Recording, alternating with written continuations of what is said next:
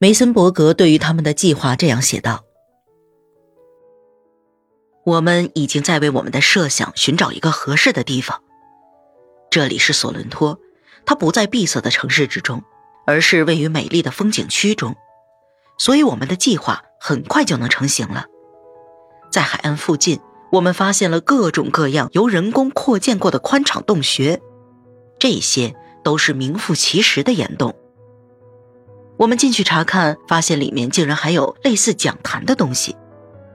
他们看上去完全是为一个演讲家而准备的。我们设想，如果夏天天气闷热时，我们可以把这里当做教室。我们还构思了学校的计划。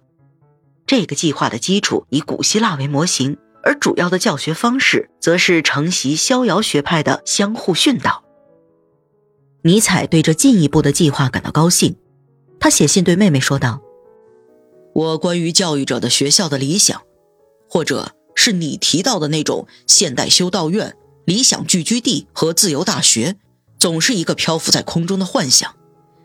会有什么发生呢？谁知道？我们预计这个机构包括四十个人，并决定任命你为这个机构里的女校长和行政官。”初春季节到来时，布伦纳和保尔里离开了索伦托。现在只剩下了梅森伯格和尼采两个人。他们互相给对方朗读，但朗读只坚持了一会儿，因为阅读太费眼力，而两个人的视力都不好。他们放弃了阅读，选择了交谈这种更简单的方式。朋友的叙述丝毫都不让尼采感到厌倦。梅森伯格向他讲到了1848年那些崇高的日子。尼采喜欢这些内容。而且尤其喜欢涉及马西尼的问题。尼采一直记得，在1871年的四月，当他穿越阿尔卑斯山时，他意外地与这位意大利英雄在同一辆马车上成了同路人。马西尼向他转述了歌德的格言：“永不妥协，完全生活在整体、全部和美之中。”每当想到这个人时，尼采就会想起这句格言。而梅森伯格和马西尼则是在伦敦结识的，他一直钦佩他在指挥上的魄力，在服从时的严格，还有他对每一个同志的热心肠。无论这些人被称作卡富尔还是加里波第，马西尼都会向他们提供热心的帮助。但是，马西尼也为这种谦卑付出了代价。在胜利的时刻，人们遗忘了他的付出，将他一个人放逐了。他最大的希望，就是能够在他热爱的利古里亚度过余生。他隐姓埋名前往了那里，并在那里了却余生。当他临死时，他一口纯正的意大利语让护理他的那个医生大吃一惊，因为医生一直将他当作是英国人。